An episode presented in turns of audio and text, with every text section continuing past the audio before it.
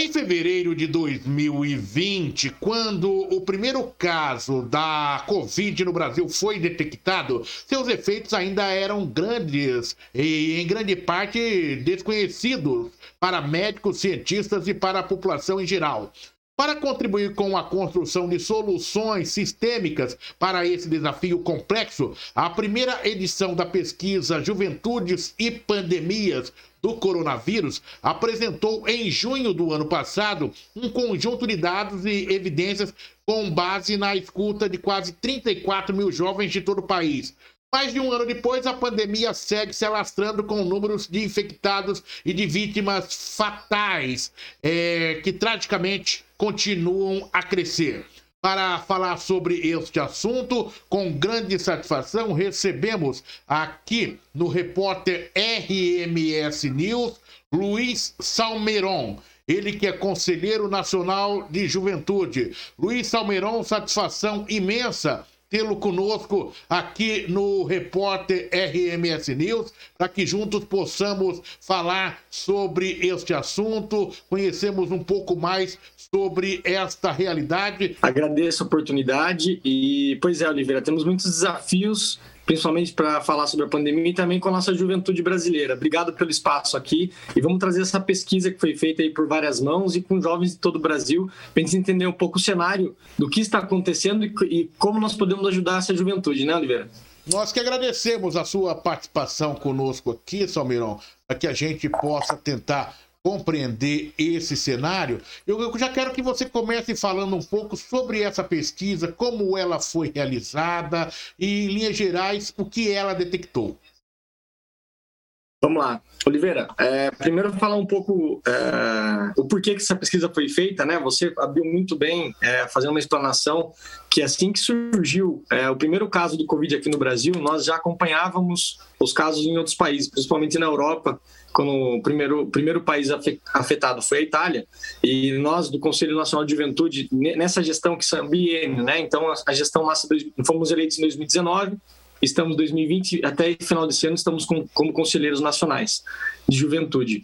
E nós tomamos muito cuidado é, com essa questão da pandemia, porque nós tínhamos diversos programas e projetos em andamento, e grande parte deles presenciais, é, entre eles a Conferência Nacional de Juventude, que eu estou no grupo de, de formação dessa conferência, participei da conferência em 2015 perdão, 2016, lá em Brasília, e agora tem uma nova conferência que iria ser realizada nesse ano, e por isso que nós tomamos muito cuidado desde 2020 a 2021 para pensar como que essas políticas públicas, né, eh, elas poderiam acontecer se de, se de fato viesse a pandemia para o Brasil. Bom, isso é todo mundo já sabe, a pandemia está aí, e nós já nos antecipamos, somos o primeiro é, órgão é, público, né, a, a, se manifestar primeiramente, a buscar é, dados e evidência para entender como estava essa pandemia afetando os jovens. Nós somos o Conselho de Juventude, então temos que entender né, o que, como que isso afeta o jovem no Brasil. E nós tomamos todo esse cuidado. A primeira pesquisa foi realizada no ano passado, em meia pandemia, nós conseguimos aí consultar mais de 30 mil jovens, e esses 30 mil jovens são de todo o Brasil é, na sua maioria. É, o reflexo da primeira pesquisa também, é, da segunda pesquisa, a, a, por sua maioria dos jovens que participaram são, são mulheres é, que se declaram entre, entre pardas e negras. Então, é, quase 60% dos participantes são mulheres que se declaram pardas e negras. Essa foi a primeira, a primeira consulta pública que nós fizemos. Né? Então, a pesquisa ela, é, ela é importante para você entender o que está acontecendo. Sem você ter é, indicadores, bases de dados, ter as evidências, você não consegue fazer política pública. E quem trabalha com conselho, que é voluntário, igual no meu caso, então voluntário, sou voluntário no conselho, você tem que entender isso e valorizar né, a questão é, de você poder buscar a verdade, buscar evidência. E nós fizemos no ano passado essa pesquisa que foi norteadora para que vários estados é, e também municípios pudessem é, entender o que estava acontecendo com seus jovens. E nesse ano nós lançamos uma nova pesquisa que, infelizmente, a pandemia agravou, né? ainda mais com a juventude. Nós temos hoje aí um grande caso nos últimos meses que os jovens são os mais afetados, são aqueles que estão mais, é, mais sofrendo com a pandemia. São jovens que é, eles acabaram perdendo o emprego, eles deixaram de estudar e também são aqueles que estão sendo afetados pelo vírus. Né? Então nós precisávamos saber é, o que estava acontecendo com essa, com essa população e que são juventude, né? Juventude brasileira, a gente chama que são as juventudes, porque são, o Brasil é imenso, né? É um país continental e por isso a gente chama as juventudes. E nós lançamos essa nova pesquisa que nós ouvimos mais de 60 mil jovens, dobrou o número de participantes, Oliveira. Hum. E foi muito interessante os dados que nós conseguimos obter dessa pesquisa, viu? Você pode pontuar alguns desses dados para nosso entendimento, Salmeirão? Claro, claro, vamos lá. Então, qual que é o objetivo da pesquisa, né? Então, é, nós fizemos aí um dado um levantamento de mais de 60 mil jovens é, com alguns grandes parceiros. Né? Nós temos alguns parceiros aqui aqui na, na, na, do Conjuve, por exemplo, a Unesco, a Fundação Roberto Marinho, Mapa Educação, é, entre outros que fizeram todo esse, esse trabalho conosco para trazer aí de fato a veracidade dos dados, né? Foram várias mãos, várias mãos. O trabalho foi feito de forma voluntária é, e nós trabalhamos com quatro eixos, né? As perguntas é, foram todas em torno de quatro eixos norteadores.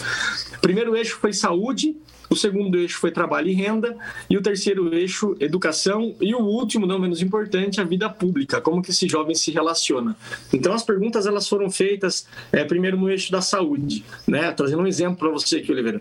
É, foram um questionário longo onde o jovem é, descrevia como que estava a vida dele antes da pandemia é, e como está nesse momento durante a pandemia. Na questão de saúde, é, algumas perguntas básicas, né? Se ele tem feito exames preventivos, como que é como que ele vê, né, a estrutura de saúde pública em torno de onde ele vive, como que ele se sente nesse período, não só fisicamente, biologicamente, mas também psicoemocionalmente, né? Então algumas perguntas foram feitas e nessa pesquisa ela aponta que, por exemplo, infelizmente, né, aumenta aumentaram os pensamentos suicidas é, e também de automutilação nos jovens, para questão de ansiedade, entre outros fatores. Mas também tem algumas coisas positivas que surgiram. Os jovens, por estarem em casa, eles buscaram ah, fazer mais exercício físico, surgiu essa necessidade de cuidar, o autocuidado também. Então, nós temos um ponto negativo de pensamentos que surgem aí, de, é, pensamentos suicidas e também de automutilação, que jovens, eles declaram isso. Um em cada dez jovens diz que já pensa em suicídio e, que, e se automutila. É, infelizmente é um dado que nós temos, mas também tem um outro lado, que o jovem está tá mais preocupado com a saúde, ver se alerta, né? Eles estão fazendo exercício físico, desde alongamentos, caminhadas, aquele que tem uma estrutura perto da sua casa que possa fazer, e também buscar é, o atendimento médico por causa da pandemia trouxe esse alerta, né? Eu sei que não é só não, não, são os adultos e os idosos, né? Ou a melhor idade que, que tem cuidar da saúde. O jovem começou a se preocupar com isso também, viu, Oliveira? Ô, Salmeirão, dentro de, disso que foi detectado, é, principalmente esses jovens que é, já pensam em suicídio, é, principalmente, acho é uma pesquisa e a gente tem que tá, né, ter, é um sinal de alerta. A minha pergunta é a seguinte: a partir dessa pesquisa, é, a, serão desenvolvidas ações nesse sentido para é, apoiarem, para é, respaldarem esses jovens, para resgatarem a sua autoestima? O que se, o que se desenvolve a partir dessa pesquisa? É, exatamente. É, e a gente pode pular para o outro eixo, que daí é, é relacionado a trabalho e renda. É, eu vou explicar o porquê estou fazendo esse link. Porque tem um termo, Oliveira, que ainda é pouco utilizado, mas é, já é tendência nos últimos três, quatro anos, que é um termo chamado é, inclusão produtiva. Hum. Quando a gente, é, antigamente falava muito de desenvolvimento econômico social, né? Falava isso, mas o termo que é utilizado hoje é um, é um, tema, é um tema já global, que é o de inclusão produtiva. Então, você tira essa questão de só gerar o capital, que é da inclusão do econômico social, e você traz o termo de inclusão produtiva. Por quê? Porque o jovem, quando ele tem a oportunidade de se capacitar, de se desenvolver as habilidades é, é, chamado de hard skills, soft skills, né, de conhecimento e também emocionais, ele é, habilidades emocionais de conhecimento, ele, ele se sente inclu, incluído numa sociedade. Então ele, ele se torna produtivo.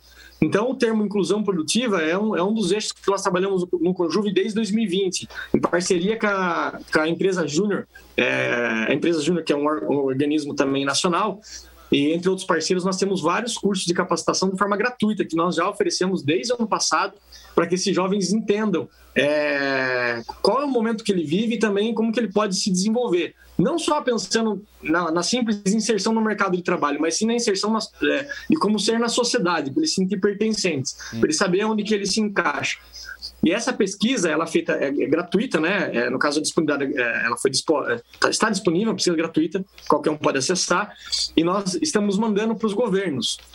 Por exemplo, o Estado de São Paulo, é, nós fizemos uma parceria com o governo do Estado de São Paulo, com a Intermediei e a Subsecretaria de Juventude do Estado acabou de fornecer agora, que foram dois meses de curso, um curso para gestores municipais de política pública de juventude, para exatamente entender o que, como que o município pode atuar. E dos 645 municípios, é, nós tivemos mais de 400 municípios inscritos, eu participei é, nessa formação, nessa capacitação vários municípios aqui, agora falando dentro do eixo né, da RMS, participaram também gestores de Capela do Alto, de Sorocaba, Votorantim, é, Salto de Pirapora, Boituva, que tem uma, é, uma Secretaria de Juventude, até deixo um abraço para o Felipe, que é o secretário lá. Então, nós fizemos essa capacitação. Para quê, Oliveira? Essa pesquisa ela é importante, que ela traz um indicador. Se é importante a gente cuidar desse jovem que está com esse problema, é, vamos colocar ele como prioridade. Mas como que a gente faz isso? Entendendo a realidade local. Porque as pessoas moram na cidade. É, por nós estarmos num conselho nacional, é muito ampla a pesquisa. E às vezes a realidade do jovem que está aqui é, em Sorocaba é diferente, com certeza, o jovem que está no Acre, no Tocantins, né? É muito, é, é muito, é, é, muito, é muito diverso. A pesquisa vem para isso, para dar base na, nessas questões. Em Sorocaba, vocês já criaram um canal com a prefeitura? É, nesse momento, né, hoje, é, está passando na Câmara dos Vereadores a reestruturação do, do Conselho Municipal do Jovem.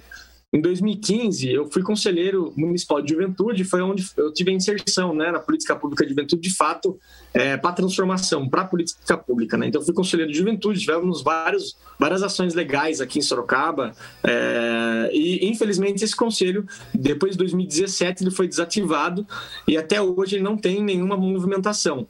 É, por questões políticas, eu não sei, né, não, não estou na gestão, é, às vezes por falta de prioridade. A juventude nos últimos anos ela não foi levada aí como como que eu posso dizer, como posso dizer aí como, digamos, como a prioridade mesmo do governo, né, dos governos que passaram. E aí tanto até o conselho quanto a coordenadoria de juventude acabaram aí ficando, é, ao meu ver, subutilizados, né? E Sorocaba Oliveira aqui já teve até uma uma secretaria de juventude, né? É, finalizando, essa pesquisa está disponível? Está disponível. Então, quem quiser ter acesso à pesquisa, pode entrar no Juventudes é, e a Pandemia. No, coloca no Google, você vai achar. E também quem quiser é, que, é, saber mais sobre a pesquisa e quiser conversar conosco, todos os meus canais são Luiz Salmeron, como está o nome aqui, arroba Luiz Salmeron, tanto no Facebook quanto no Instagram. E eu me coloco à disposição para falar um pouco mais. Tem muitos dados, são 94 páginas, viu, Oliveira?